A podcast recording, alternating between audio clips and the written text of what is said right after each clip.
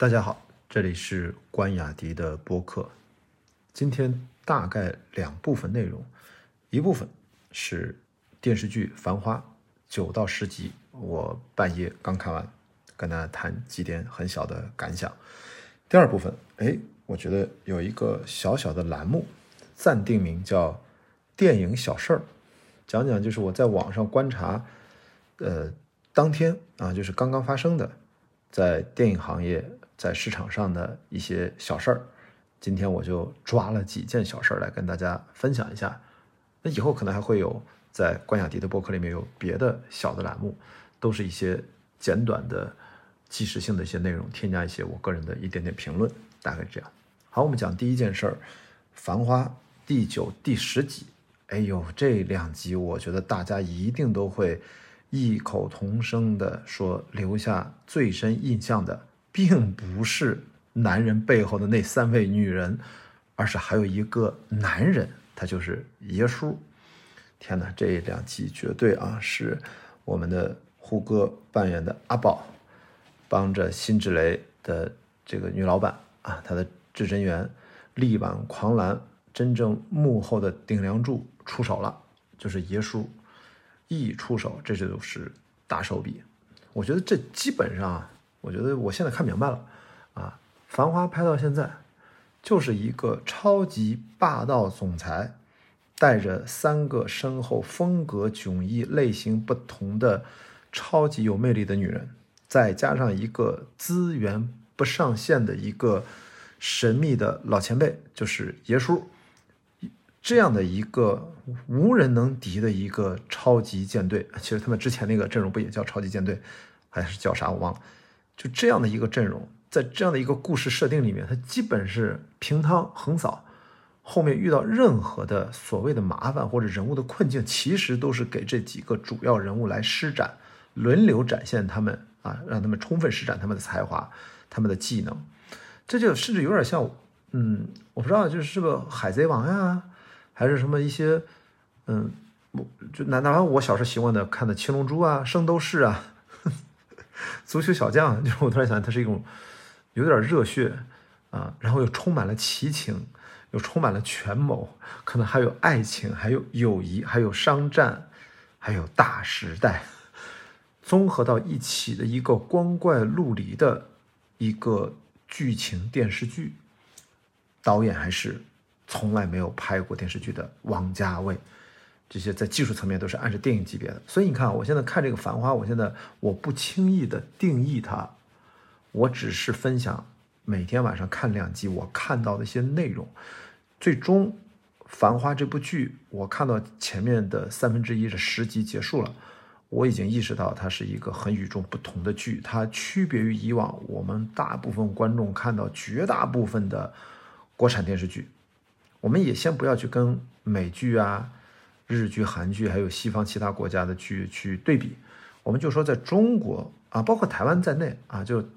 台湾台湾岛啊，就我们的台湾省和大陆，所有的只要讲中文，不管说的是是不是方言，只要是讲中国人讲话的电视剧里面，《繁花》也是有一种独一份儿的一种特殊气质和它的一种满满的写在。剧的无处不在边角料里面啊，无处不在的一种野心。那这种这种野心，可能真的也就是王家卫这么拍，所以让大家啊，他他本质上他这个剧本的逻辑，他又是一个爽文的逻辑，我真的是让大家欲罢不能啊。有些小细节在这两集里面，实际上一个男人阿宝背后的这三个女人，这个玲子和咱们这个至真园的老板娘。啊，就呃，辛芷蕾扮演的，他们俩到现在才第一次面对面才见面，对手戏可见把这个辛芷蕾这个角色就非常的往后放。他跟阿宝的第一次对手戏其实也是很靠后的，大概在第五六集的样子，对不对？好像第五集吧，如果没记错的话。现在到了第九集、第十集这个节奏点上，才让背后的两个女人第一次打交道。啊，注意这个唐嫣，这个汪小姐。叫汪明珠，这名字还真的蛮可爱的。她其实跟那另外两位女性角色都有很早的交集，建立了交集。但是重点好像一直没有刻意的刻画汪小姐跟另外两位主角的关系，但明显的感觉到这个玲子跟咱的这女老板娘这个线未来应该是纠葛啊，应该还会更多，嗯，凸显了一下。好，我就跟大家讲第九集第十集啊，我简短结说，就是《繁花》依然让我看到了一些新鲜的东西，它有了一种奇情片的感觉，有了一种权谋片的元素，也都掺杂了进来，就让《繁花》呈现出了一种非常繁多的。类型元素和大家爱看的这种就是爽文的这种快感啊，我觉得是就暴露无遗。范甜甜在这两集里面印象也非常深，但是我觉得范甜甜的表演呢，就是虽然她很饱满，但是她是在一个维度上的饱满。范甜甜这个角色，她可能那个情绪的曲线稍微的缺少一些变化，到最后她可能有一些忧伤的这种变化。不然他一直顶的太高了，啊，这是给我的感觉。胡歌呢？你看他其实就是有收有放，包括在第九集、第十集一开始，对吧？他就跳，那不是黄浦江，那是苏州河。那开场就真的完全是巅峰喜剧的、癫狂喜剧的那种气质。然后中间你看那个权谋拍的，啊，包括程亮导演他扮演的这个锦绣啊，是吧？上海滩最贵烟子铺的老板的这些戏。哎，其实也其实是有层次、有变化的啊，特别是啊，锦绣还承担了这两集开始出现片尾彩蛋，表面看是彩蛋，仔细看其实是影片这一集的内容总结。就是我觉得这导演特别贴心，他为了装广告，他把这个片子的，怕你刚才不知道忙忙叨叨不知道刚才这集说了什么，他还给你打个中心思想，打个副稿，还给你让两个角色给你说出来。然后，但是你定睛一看，哦，看到最后扒不下眼了，正上瘾了，哎，发现告诉你是个美团的广告，哎，这我觉得这种设计，把广告也拍的蛮用心的。我猜这也是王家卫他的对片尾广告的一个高要求吧。好，大概今天这我们就说一说这《繁花》的第九、第十集啊，就是男人背后不只有女人啊，还有一个神秘和强有力的男人，就是爷叔。嗯好，今天增加了第二部分的这个小板块，电影小事儿啊，真的就几个小事儿，告诉大家，在二零二三年十二月三十号即将跨年的一个年底的倒数第二天啊，在电影娱乐行业吧啊，所以娱乐行业里面的电影相关的板块有这么几件值得跟大家分享的小事儿。第一个呢，我在上海今天就是带着朋友去参加年会不能停，董瑞年。导演、编剧英罗家，编剧、制片人啊，这是呃大鹏、百克啊、赵达飞等啊，然后一帮很棒的演员主演的这样的一个喜剧片，给打工人看的，在大光明电影院一千多人的这个场地里面，现场观众那个氛围特别好，中间在影片中间不是片尾哦，自发的响起了热烈的掌声。然后我想跟大家分享的第一个点就是年会不能停，是。三少全国大范围公映，其实二十九号公映也是二十九号，应该是好像是傍晚，好像才开始公映吧。那在今天这个三十号，年会不能停，豆瓣开分八点零。如果没有记错，这是在大范围供应的主流商业娱乐的国产电影里面，二零二三年豆瓣开分应该是应该是最高的一个啊，因为。三大队，我如果没记错，开分好像七点六还是七点七，现在涨到了七点八。然后三大队也是个逆势一直往上涨的国产片啊，也很少见。好，第一件事就是年会不能停，开分，豆瓣开分八点零。我希望他这个这个电影，因为我帮他做呃线下活动做了三场了，还做了编剧的队，呃哦不是编剧队，他那是三大队的张继老师，我回头约董仁年看能不能约到聊一聊，然后可能还会。跟大家预告一下，在一月六号北京百老汇电影中心下午一点半，我们会做年会不能停的喜剧放映专场加映后现场播客录制。目前邀请的嘉宾是童墨南和六兽，是不是还有其他的神秘嘉宾？我不敢拍胸脯，但是已经锁定了这两位。那票价呢，依然还是片方发行最低价四十块，会在小程序的小萝卜报名进行呃征集。这个链接呢，我也会发到微博上，也会发到咱们节目的，呃，我们的节目介绍的页面、评论区，或者是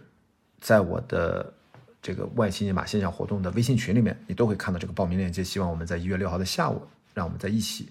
跟着董润年董润年导演一起哈哈哈再笑一笑，开心一下。好，这是顺道啊，我就借着年会不能停，豆瓣开分八点零，很棒的一个开局，希望票房也很好。然后我又做了一个活动的预告。第二件事儿，就要说一说这个大家都期待了很久的一个年度营销案例事件——一闪一闪亮星星。然后他这下雪场终于下起来了啊！微博上热搜了啊，叫下雪场尴尬。然后我一看那现场，那简直是那不是那感觉东北暴雪都挪到各大电影院了。但是有的时候看那个影院下的各不相同，那有的下了一丢丢，下了一泡就跟撒了泡尿一样，反正就是很奇怪。就网上大家去看各种奇怪的这个图片。然后呢，我想在这个小事儿这个板块，第二件事就是说说他这个数据。就是猫耳专业版的数据是，电影《一闪一闪亮星星》在十二月三十号的一三一四特别场，就是下午十三点十四分的特别场，也是下雪场，总票房达到八千七百一十七点二万元票房。天哪，总人次一百八十六点五万人，等于忽悠了将近两百万人，在三十号下午十三点十四分，在全国这么多家影院里面都冲进去去看电影，吹那个人造雪啊！他已经排了场次两万场。那么截止到三十号晚上，一闪一闪亮星星的累计总票房到达一点九二亿，还有不包含今天之后的那些预售票房，加起来已经两亿多了啊。那么第二件事跟大家分享这个事儿啊，其实是还有一个顺带的更有趣的一个事儿，因为全国不是之前就说买造雪机啊，还有买手摇的拿手罐喷的那种。反正就为了配合，好像大概在多少多少分钟啊？张万森一喊说下雪了啊，他说喷。其实那电影一般啊，我现在看这个电影口碑一般。我们我们今天不是来聊这个电影，我还没看，看了之后可以简单聊两句。就是第二第二件事儿里面还要跟大家分享一个，就是我看到董姐叫呃董小姐聊电影，就是董文新啊，她发了个微博特别逗，她说这个影院里的造雪机该怎么用？我从来没有见过一个影院总经理在微博上公开的普及。跟同行交流这个造雪机该怎么用？他说那个喷雪机啊，他说用法总结就是关于一闪一闪亮晶星下雪场。他说他总结了四点：第一点，油要按照比例稀释的用，这个油应该是放在机器里边那个油啊。二，喷的时候不要只放在一个地方，只冲着一个角度的喷，需要移动并且旋转喷头喷，就是边喷边转。这样就不会出现有的观众被喷了一身的情况了，太搞笑了。从影厅最后往前喷最好，因为雪会随着空气往前跟着飘动流动。假如影厅中间有横着的过道，就在中间转着三百六十度喷最好。三，不要冲着银幕喷。四，喷的时间不要过长。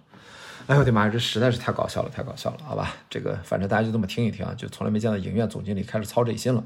但是不管怎么样，这个片子我还没看，但是我必须得承认，《一闪一闪亮晶晶》绝对是年度营销案例奖，把这么多观众排了这么多场，拿到这样的一个票房成绩。这个片子啊，它就算咱就不管片子怎么样，我没看啊，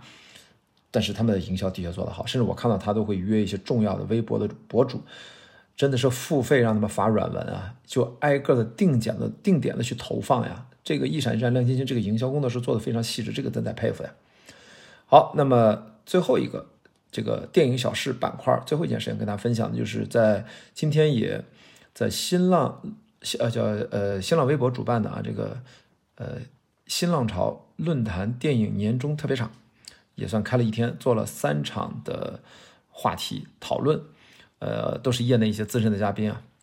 然后我就说他三场呢有三个话题想跟大家。就简单一两句谈谈我的想法啊，一呃第一场他的话题是碎片化消费时代下电影创作如何解题。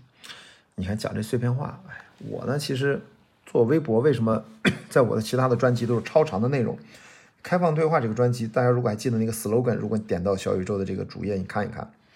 时代越碎片化，我们越需要完整的灵魂。Sorry 啊。所以呢，我从一开始做播客，其实就是我自己希望自己的日常生活和思考，希望不要过度的碎片化。我觉得，作为这个播客是一个对抗碎片化，防止我们的思维，防止我们的批判性思维在萎缩的这样的一个有效的方式。OK，那么这个跟电影创作的关系是什么？我只想在这关于这个问题，那我只想切入一个点。我觉得值得跟大家啊探讨一下，大家可以展开一下想法。一个是呢，就是